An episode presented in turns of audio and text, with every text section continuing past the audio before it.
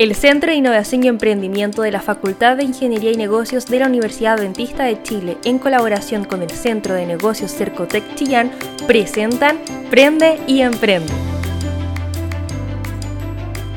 Queridas amigas y amigos de Prende y Emprende, sean todos ustedes muy bienvenidos a nuestro tercer capítulo de esta segunda temporada. Estamos muy felices de poder estar con ustedes compartiendo a través de las diferentes plataformas digitales que tenemos dispuestas un podcast que va con mucho cariño desde la Universidad Adventista de Chile, desde el Centro de Innovación y Emprendimiento para todo nuestro ecosistema de emprendimiento e innovación de nuestra querida región de Ñuble y para todos también nuestros amigos que nos escuchan. Este podcast también sale con una colaboración de nuestro centro de negocios Cercotec Chillán, así que también un fuerte abrazo allí para nuestros amigos del centro de negocios y para los emprendedores que son parte de él. Quiero saludar, como habitualmente lo hago, eh, a nuestra querida profe Eli Gutiérrez. Bienvenida Eli. Hola a todos, a todas, qué alegría verlos una, una, semana más, un capítulo más de nuestro podcast Prende y Emprende. Hoy tenemos, pero muchísima información muy valiosa, un entrevistado también muy bueno, así que no se pueden perder todo el capítulo hasta el final porque sé que les va a ayudar, pero muchísimo ahí la experiencia del invitado del día de hoy. Entremos ya en materia, Eli. Eh, estaba pensando en cómo partir este espacio para que un poco nuestros amigos puedan entender eh, el contexto de la pregunta a la cual queremos hacer referencia el día de hoy. En primer lugar, te consulto, ¿puede existir un emprendimiento con solo vender? ¿O se requiere algo más? ¿Se necesita tal vez algo extra para ser parte de este mundo empresarial? ¿O solo con vender ya soy, estoy siendo parte de este mundo empresarial? ¿Qué crees tú, Eli? Sí, qué interesante. Hoy día vamos a hablar un, tema muy interesante. Eh, creo que hay, un, hay una diferencia súper grande en quienes deciden emprender cuando hablamos de formalización o no formalización.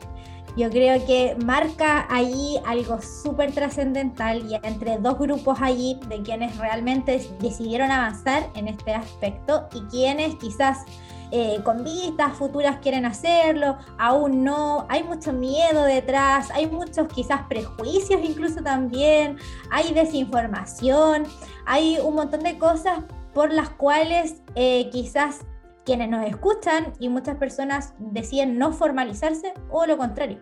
De hecho, un 52% de los emprendimientos en el país eh, no está formalizado, o sea, más de la mitad incluso. A mí me parece un dato pero bastante impactante y la pregunta es ¿por qué? ¿Por qué no deciden formalizarse? Eh, bueno, quizás no estoy teniendo, no tendré tantos beneficios, porque ¿por qué la decisión quizás es dejar el emprendimiento simplemente así como va y no avanzar a ese paso tan importante que es la formalización. Sí, un punto que vale la pena yo creo recalcar acá es cuánto miedo le tenemos al tema de los impuestos. Un poco creo yo que vemos la página de Servicio de Impuestos Internos y nos asustamos, como que comenzamos a tiritar. Y tal vez les pasa mucho a nuestras amigas y amigos que están escuchando.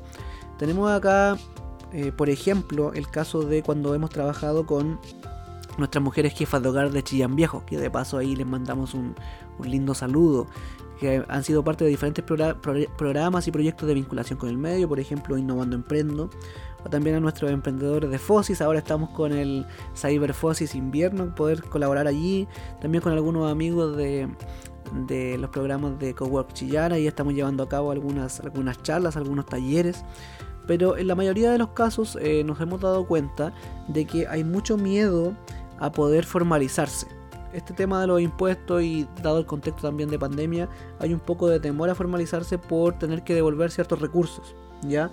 Eh, aquí creo que en la regla general es que pocas personas tienden a formalizarse en los primeros periodos de su emprendimiento. Igual es entendible indudablemente.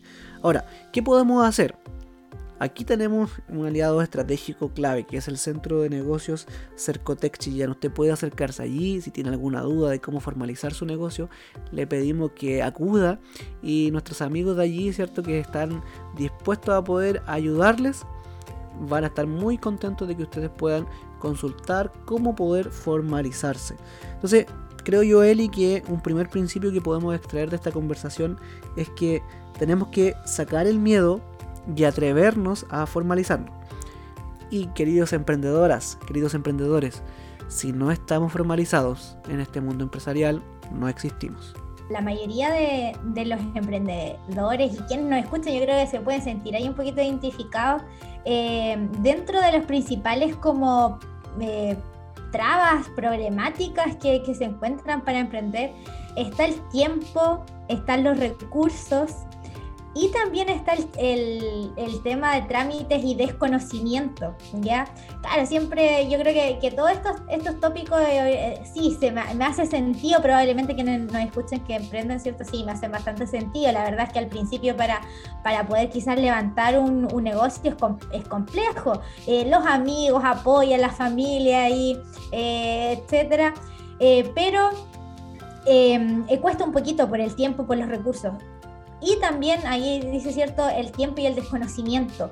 Yo creo que lo que tú decías de, este apoyo, esta red de apoyo, eh, lo hemos mencionado antes, que por favor se acerquen. Ya es un, es un consejo, pero súper grande. Eh, nosotros hemos estado ahí compartiendo con el, el ambiente, es maravilloso en Cowork Chillán, ahí el ambiente es súper bueno, está toda la disposición.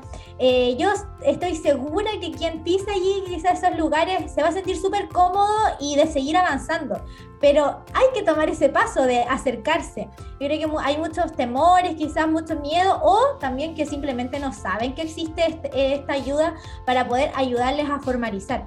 Y hoy en día la formalización cada vez está más asequible, o sea, Quizás antes había mucho trámite que hacer, mucho papeleo, y ahora con las tecnologías, con, herramientas digitales, etcétera, incluso se puede hacer todo de manera eh, online y a costo cero. Y, yo creo que muchos de, los emprendedores no conocen eso tampoco, piensan que quizás va a costar eh, muchísimo formalizar si la verdad es que no es así. Sí, porque uno puede pensar, ok, yo puedo hacer solo el trámite eh, este en tu empresa en un día o en, el registro de empresas y sociedades, ¿cierto? Allí en esta página que, todos nuestros amigos conocen. Lo puedo hacer solito, pero ¿qué les recomendamos nosotros? Acudan al centro de negocios, acudan por ejemplo a los cowork, en este caso por ejemplo recomendamos ahí nuestros amigos de Cowork Chillán.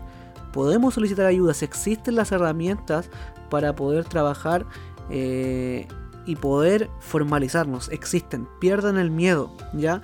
Tenemos todo tipo de asesorías para poder avanzar en este tema. Ya algo comentábamos, por ejemplo, en el primer capítulo sobre los tipos de sociedades.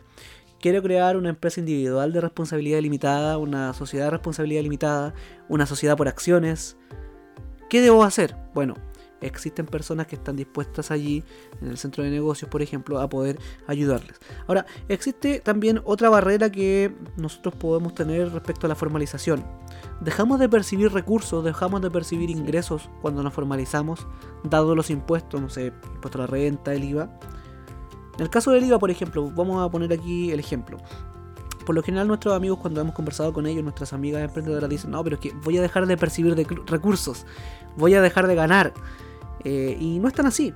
¿Por qué? Porque si tú haces un correcto análisis de costos, si tú eh, analizas cierto tus cuáles son tus costos, cuáles son eh, el tiempo, por ejemplo, que tú gastas en, poder trabajar en tu producto o servicio, la mano de obra, también tú tienes que sumar a toda esa lista de costos el IVA, ¿ya?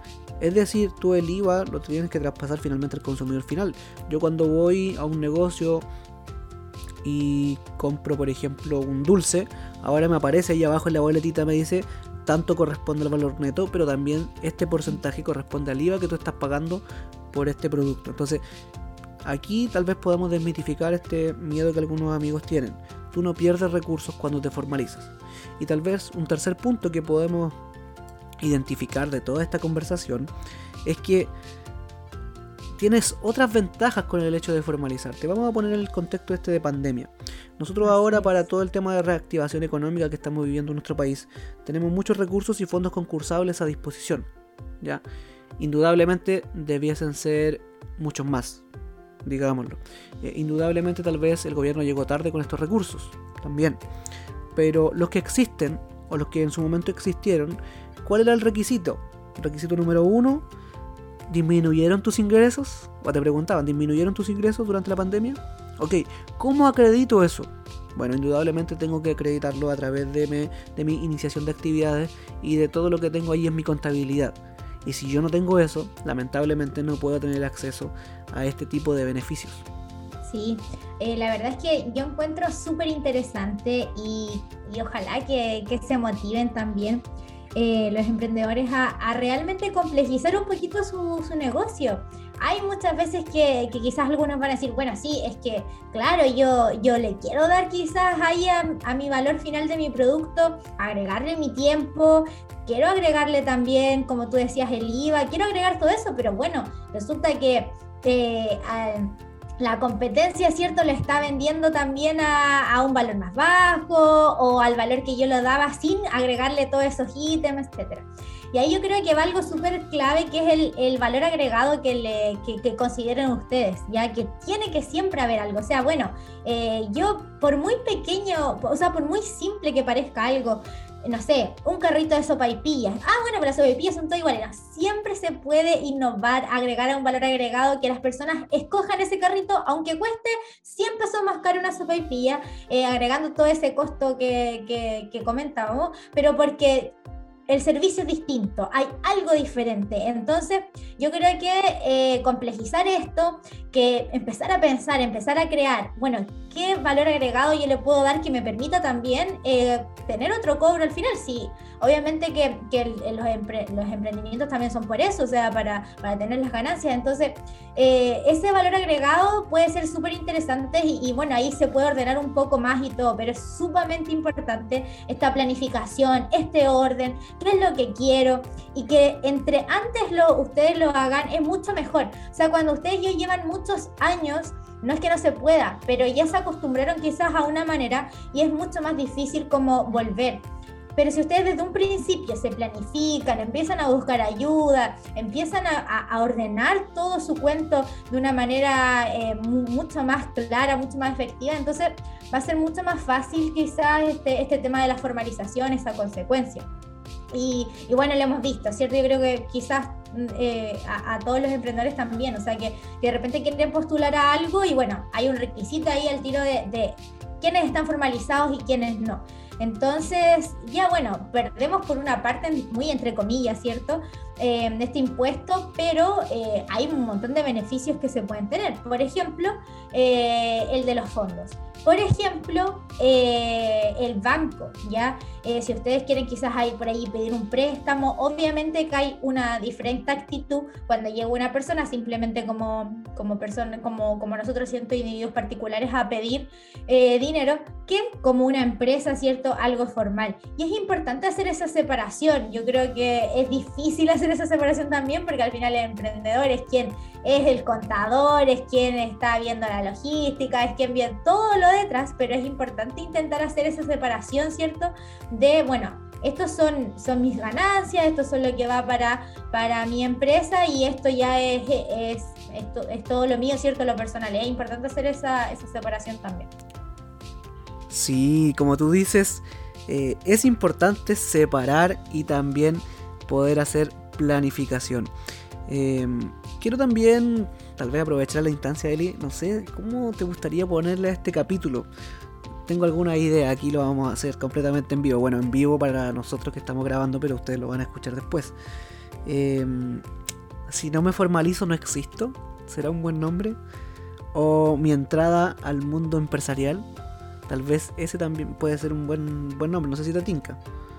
Así que bueno, tal vez el segundo, mi entrada al mundo empresarial. Dejamos ese entonces como nombre de nuestro capítulo aquí completamente en vivo. Nuestros amigos después lo van a escuchar y lo van a estar viendo ahí en las diferentes plataformas digitales. Un cuarto punto que me gustaría poder destacar en este momento es el tema de la facturación electrónica u otras, u otras ventajas que tiene el poder formalizarse. Tenemos la facturación electrónica, tenemos el tema de poder generar boletas electrónicas, por ejemplo, para poder en un futuro trabajar y expandirnos mediante el e-commerce. Y el tema de la facturación electrónica, obviamente, ya me, me, meto en otro mundo, puedo hacer ventas incluso a empresas, ¿ya? Entonces, yo nuevamente vuelvo a recomendarle a nuestros amigos que puedan formalizarse. Formalicémonos y entremos al mundo empresarial. Eh, quisiera también dar una recomendación. Eh, algunas semanas tenemos nuestras cápsulas con la profe Coralie, en otras semanas tenemos algunas eh, recomendaciones y en esta semana en particular, o en este capítulo más bien, queremos recomendar una página de Instagram, ¿ya? ¿Qué página de Instagram? Una página de Instagram que se llama Educar Emprendedor. Allí ustedes van a encontrar tips, no es una página nuestra ni que administremos nosotros, pero que sugerimos dado el contenido que van publicando, eh, contenido respecto a cómo poder conquistar a nuestros clientes, cómo poder convertirnos en emprendedores exitosos, algunos consejos. Así que Educar Emprendedor allí en Instagram tiene más de 320 mil seguidores, así que la recomendamos para todos nuestros amigos que están escuchando. Pues bien, en el programa del día de hoy Hemos conversado sobre la formalización, tal vez desde un punto de vista teórico, tal vez con algunas ideas que nosotros tenemos, con tal vez experiencia de algunos amigos que son emprendedores y que sí están formalizados. Pero no sé, Eli, si te tinca que un emprendedor formalizado de tomo y lomo nos diga y nos dé algunos tips respecto a cómo poder formalizar nuestra entrada al mundo empresarial. Eh, no sé si te parece que es mucho mejor. Sí, a mí me encanta este emprendimiento, lo sigo en Instagram. Yo probablemente lo van a, lo van a mencionar ahí en, la entrevista, pero eh, es un emprendimiento eh, muy, muy, muy bonito porque tiene un sentido también detrás. Em, así que sin más, yo creo que ya lo presentamos, ¿cierto? Valentina ahí está con la entrevista con Héctor Loyola, ahí de Cactus. Así que Valentina, eh, te damos el pase allí para que nos puedas presentar al invitado del día de hoy. Hola Héctor, ¿cómo estás? Gusto saludarte. Estamos muy contentos porque tú eh, vienes a acompañarnos en este blog, en este capítulo de entrevista, con un tema súper interesante, una experiencia enriquecedora sin duda para muchos de nuestros amigos que nos van a escuchar hoy, que tienen sed de emprender, de adquirir conocimientos y contagiarse de las experiencias de otros, como va a ser en este caso eh, la experiencia de Cactus que tú nos vas a contar y que representas eh, como empresa. ¿Cómo estás? Bien, bien, un gustazo estar acá. Muchas gracias por la, invitación y siempre un, un, placer compartir lo, bueno, para nosotros poco, pero quizás para algunos sea harto, que hemos aprendido en el camino. Así que, el gusto es nuestro porque te diste el tiempo, ¿verdad? Me imagino de la agenda ocupada. Oye, estamos en tiempos de pandemia, todo andando los motores para, para hacer funcionar, ¿cierto? Ahí la organización, así que gracias por tu tiempo. Héctor, eh, bueno, yo algo eh, algo dije hace poquito, eh, mencioné el nombre de, tu empresa que se llama Cactus. Cuéntanos de qué se trata, cómo nace y así los chicos que nos están escuchando puedan también entender de dónde viene eh, tu empresa, qué te dedicas y a ver si nos empezamos de, de menos a más. sí, mira, actualmente en Cactus estamos dedicados a fabricar productos increíbles de plástico reciclado que lo hacemos con impresión 3D, por lo tanto nos permite obtener diseños que nunca antes habían sido posibles. Y esto va dirigido a todo ese grupo de personas que quiere cambiar sus hábitos hacia un consumo más sustentable, pero que se le es muy difícil porque la oferta que existe actualmente o no se adecua a sus gustos o no tiene que ver con su estilo. Entonces nosotros les damos una alternativa de consumir productos reciclados, pero que se adapten a su, a su forma de vida realmente y que puedan lucir con orgullo en, sus casas. Sin embargo, para llegar a esto pasaron muchas cosas. Eh, eh, digamos, me imagino que como la mayoría de los emprendedores que, mm. que, empiezan con la sustentabilidad generalmente es por, es por un tema de conciencia personal y querer hacer algo para, digamos, como para ayudar a, la crisis ambiental eh, de su forma más amplia. Y, pero inevitablemente ahí después hay que encontrar como un negocio, una idea que sea rentable, que tenga sentido y que aporte valor para la gente. Y eso toma, toma bastante tiempo en realidad.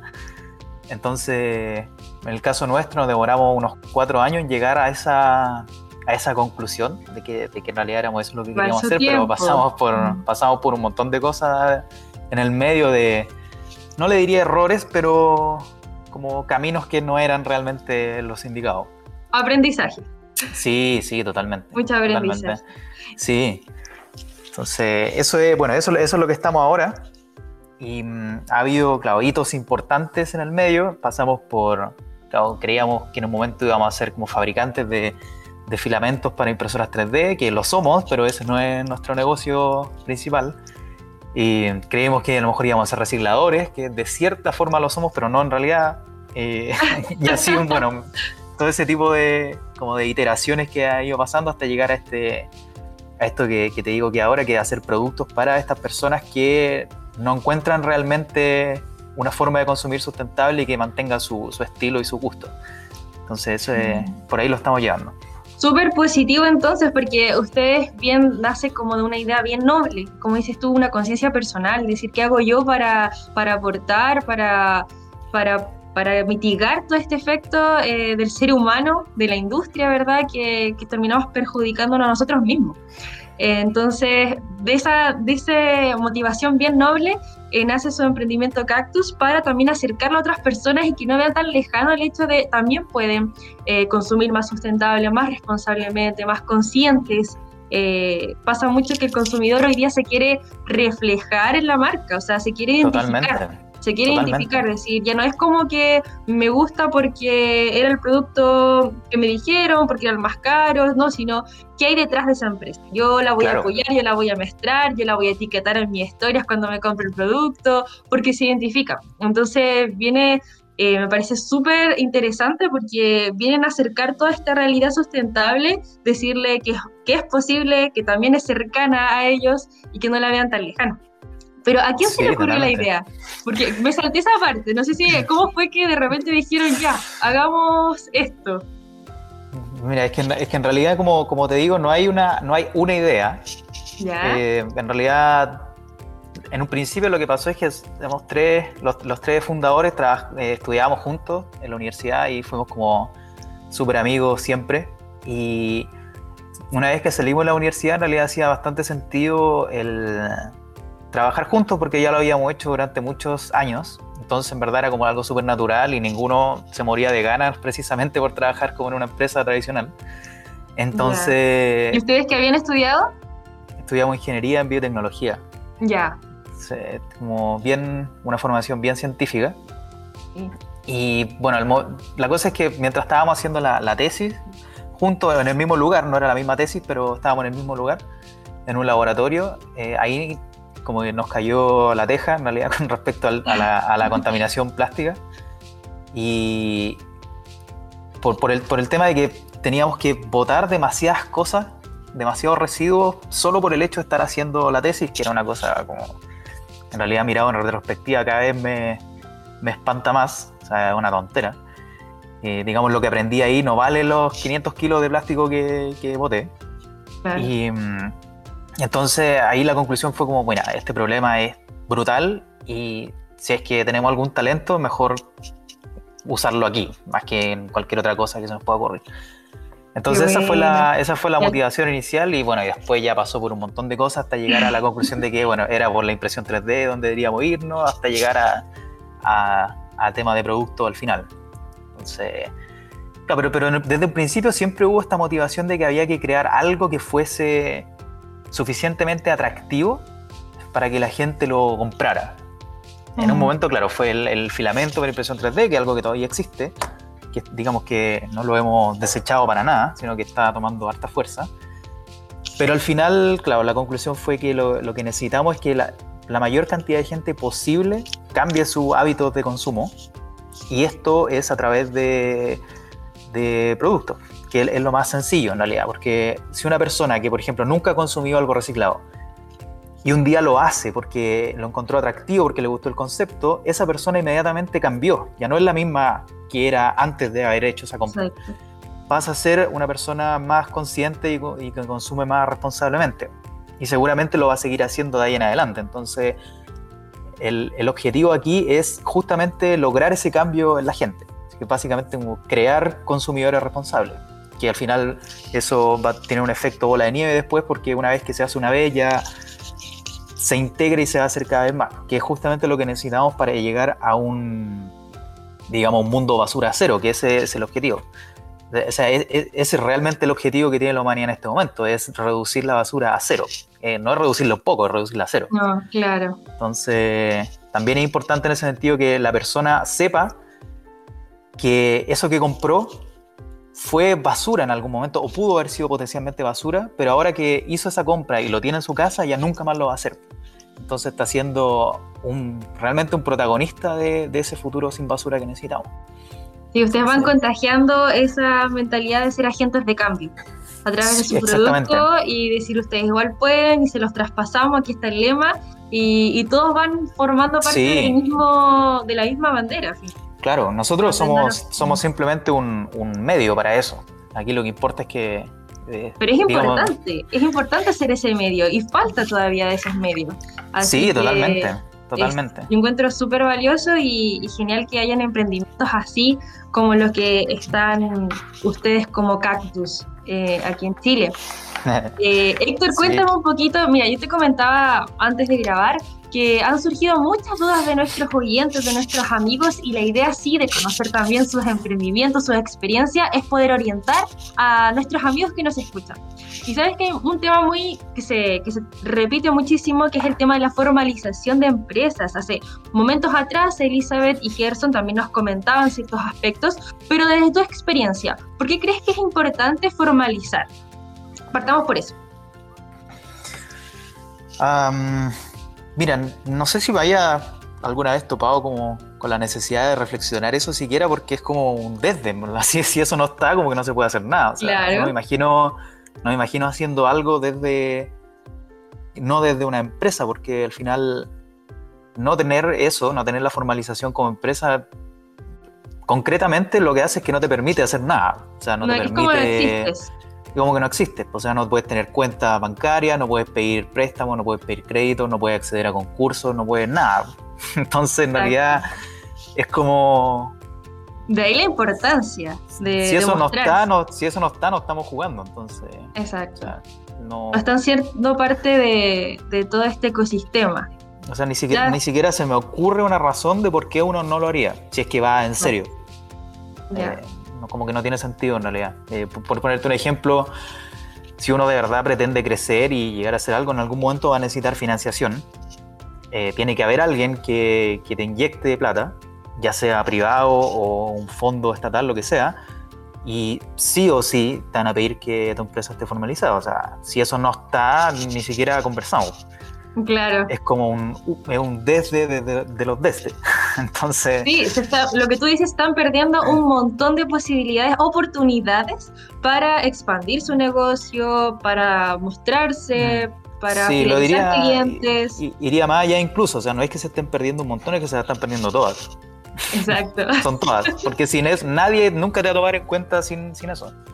Nadie. Bueno como dices tú, va en la mentalidad también, así como de invitación. Si tú quieres y te, estás visualizando en, crecer como negocio, en dedicarte a eso, tienes que sí o sí formalizarte. eso es como el llamado. Claro, si quieres, como, no sé, vender como panes así en, la mañana fuera del metro, ya está bien. Está perfecto. Pero si efectivamente va en serio con algo, sobre todo si estamos hablando como de mentalidad startup, eh, no, no puede ser de otra forma. No puede ser de otra forma. Bueno, y una vez que tú dices, eh, sí, me mentalicé, quiero crecer, así que sí o sí tengo que formalizar, ¿cuáles son los pasos? ¿Cómo fue tu experiencia, el proceso? Que muchas veces hay dudas, hay dudas porque eh, el general de las personas, a menos que hayas eh, adquirido con estudios, algunos aprendizajes del área de educación financiera, no, no es como llegar y ya hoy día quiero formalizarme, así que voy a ir a tengo claro a qué institución, a dónde, no está esa información tan claro. Uno tiene que requerir a buscar, consultar, que es súper bueno, a expertos, pero ¿cómo fue en tu caso? Em, pero bueno... La formalización. Hay, dos formas de hacerlo, hay como una forma rápida y una forma más lenta. Y, pero efectivamente sí es como de un minuto a otro. O sea, si uno dice ya quiere, quiero hacer esto, se puede hacer así de un segundo a otro. Y nosotros en particular lo hicimos con empresa en un día. Ah. que, es literalmente eso. En un día. y, diría que para no sé, el 99% de los casos está ok. el, problema que tiene es que claro, deja de lado hartos como detalles técnicos que pueden tener algún tipo de repercusión más adelante. Y en ese sentido sí sería mejor tomar el camino largo, que es como con escritura pública y abogados de por medio y todo el asunto. Pero no sé, igual es, yo no encuentro una sobrecomplicación. O sea, en general creo que no es necesario para la mayoría de los, de los negocios, diría yo. A no ser que de verdad se tengan como estructuras más complicadas, como hartos socios y mm. consideraciones de, no sé, inversiones futuras, ese tipo de cosas. Pero si no es necesario, en realidad empresa en un día y listo. Se hace de un, de un minuto a otro y no se necesita prácticamente nada y no sé, vale nada o muy poco, no sé cuánto vale. Pero fue hace tiempo igual, me imagino, cuando lo hicieron. Fue hace como cuatro años, tres años, cuatro años. Bueno, pero el, básicamente tú recomiendas esa empresa en un día que es a través de una página, ¿verdad? Que, que las personas pueden entrar eh, pone empresa en un día en Google, ¿verdad? Y les va a salir ahí la pestaña para que ustedes también puedan conocer de qué se trata, cuáles son los pasos, porque incluso está primer paso, dice, hay cursos de formalización, eh, hay harta información que un ciudadano común y corriente puede adquirir. Sí, sí, sí. Sí, totalmente. O sea, hay que, informarse lo justo, lo, digamos, lo que corresponde, pero tampoco es para volverse loco y, bajo ningún punto de vista es un, es un paso limitante. Eh, no. Al contrario, al contrario, tú nos decías muy bien, se van a perder todos si no se formalizan, así que el, llamado o la invitación está eso, a que, que, piensen en grande y si realmente le van a poder sudor, fuerzas, eh, garra, como se dice, eh, todo es para que vayan a formalizarse y no se pierdan todo lo que podrían obtener eh, ya que se están mostrando legalmente al mundo. Sí, sí, no, no puede ser de otra forma. Eh, Héctor, ¿y, qué eh, hitos podrías mencionar importantes en tu empresa? Ya una vez formalizados, no sé, mencionanos alguno antes de que quizás tengamos que terminar el tiempo que nos queda. uf, a ver, bueno, son hartos, son hartos, pero diría que los... Dame un, dame un segundito. Sí, vale, aquí estamos en, vivo, así que no te preocupes. Bueno, y parte de la realidad virtual. Nosotros nos encontramos grabando eh, en ciudades distintas, en lugares distintos, así que es parte de la virtualidad. Ya, ahí sí. Pero has vuelto, has vuelto. Sí, está. Llegaron los chicos acá, quería. Como para que puedan conversar tranquilos. Y. Mm, bueno, mira, yo diría que lo separaría en dos partes, en verdad, a pesar de que claro, es difícil llevar, todo a un par de hitos solamente, pero creo que se puede. Uno, uno fue haber obtenido el, un buen filamento de, para impresión 3D a partir de plástico reciclado. Ese es un hito gigantesco porque es algo que no existe acá en Chile y apenas existe en el mundo en realidad. Una cosa que, que es muy nueva y de hecho, si tú te fijas, como en el mercado no existe nadie que imprima en 3D con plástico reciclado, siempre se hace con plásticos vírgenes. Entonces eso, y digamos, las ventajas que tiene hacer esto con plástico reciclado es gigantesco por un tema de, de huella de carbono, de, digamos, de todo lo que significa reutilizar materiales para hacer... Son, son solo ventajas en ese sentido.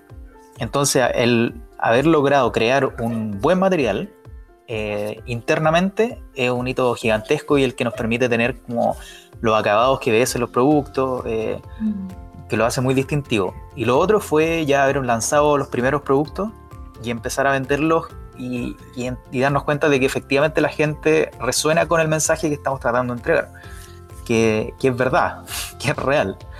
Y efectivamente hay gente que, está cambiando gracias a esto. O sea, efectivamente se están creando consumidores más conscientes eh, a raíz de, esta idea. Entonces, Yo creo que eso da mucho más que la paga económica.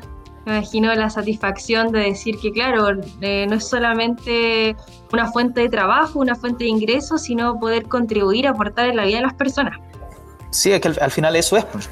eso, eso es todo al final. Entonces, si eso no está, en realidad, ¿qué estamos haciendo?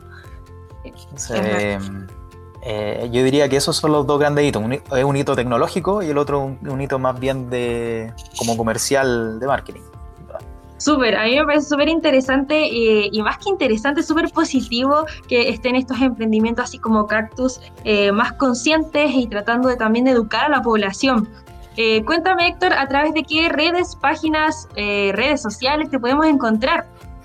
Mira, el principal el, principal lugar donde posteamos todo y mostramos lo que hacemos en Instagram. en, nuestra página cactus.chile, cactus con Q, la, redondita, la primera letra del teclado. De queso, Q de queso. con Q de queso.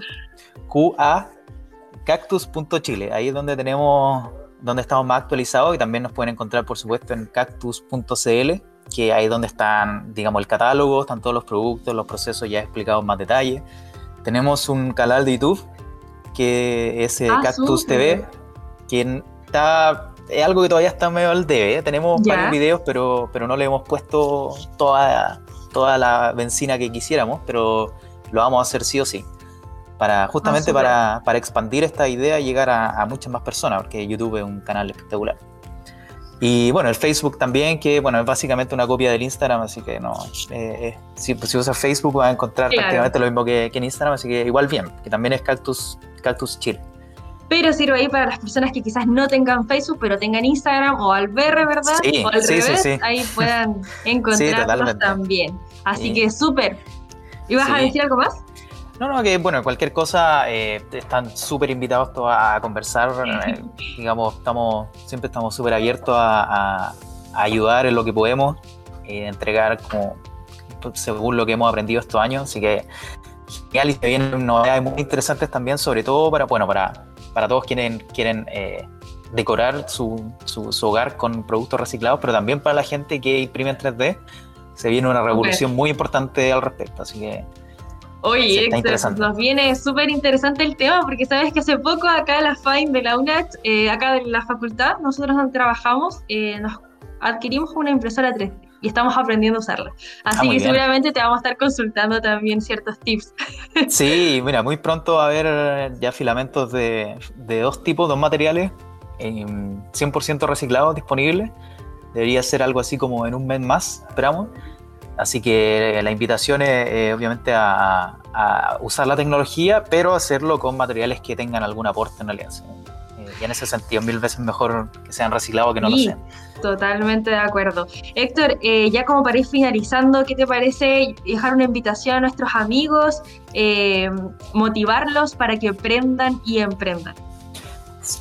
Miren, yo por lo menos personalmente como lo veo, al final es un, camino como de, de desarrollo personal en realidad no es necesario volverse loco desde el primer minuto y creer que, digamos, el objetivo es no tener jefe y, forrarse así a los dos meses.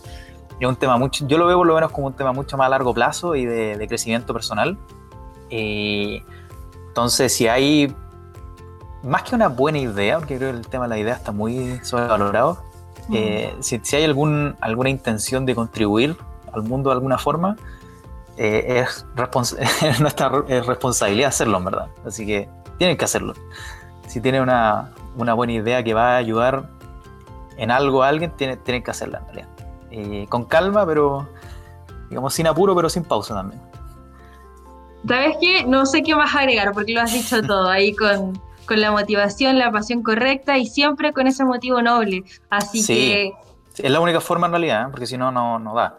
No da. O sea, si, si no es algo que de verdad quiere hacer, no va a poder, simplemente, porque es demasiado, es demasiado grande para soportarlo si no es lo tuyo, ¿no?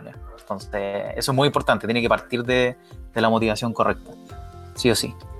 Oye, Héctor, te agradezco enormemente. Eh, yo sé que aquí Gerson y él igual quedaron encantadísimos con la entrevista y nuestros amigos también. Recuerden las redes sociales, cactus.chile, canal de YouTube también, por si quieren tener más información, adquirir eh, productos más sustentables, ser consumidores más responsables y así nosotros también apoyamos a las pymes de nuestro país que son tan importantes eh, como motores, ¿verdad? Y como educadores ambientales, en el caso también de Cactus. Así que, Héctor, muchas gracias, de verdad. Te deseo todo el éxito y ahí estar comunicados, ojalá. Sí, muchas gracias, Valentina. También mucho éxito con, el podcast. Me encuentro una, idea espectacular y que, sigan creciendo. Y ahí lo voy a escuchar cuando más seguido ahora que ya me suscribí. Gracias, Héctor. Abrazo a la distancia. Vale, vale, que esté igual, que esté muy bien. Muchas gracias Valentina, muchas gracias Héctor por esta entrevista. Eh, en particular por todos los tips, por todas las recomendaciones, por toda la ayuda que nos ha brindado Héctor en el capítulo del día de hoy. Quiero desde acá, desde el micrófono de la Universidad Adventista de Chile, desde el Centro de Innovación y Emprendimiento, Eh, a nombre de Elizabeth, a nombre mío, extender un cordial saludo a todas nuestras amigas y amigos que nos escucharon. Muchas gracias y nos vemos en el cuarto capítulo, es decir, en el próximo capítulo de Prende y Emprende.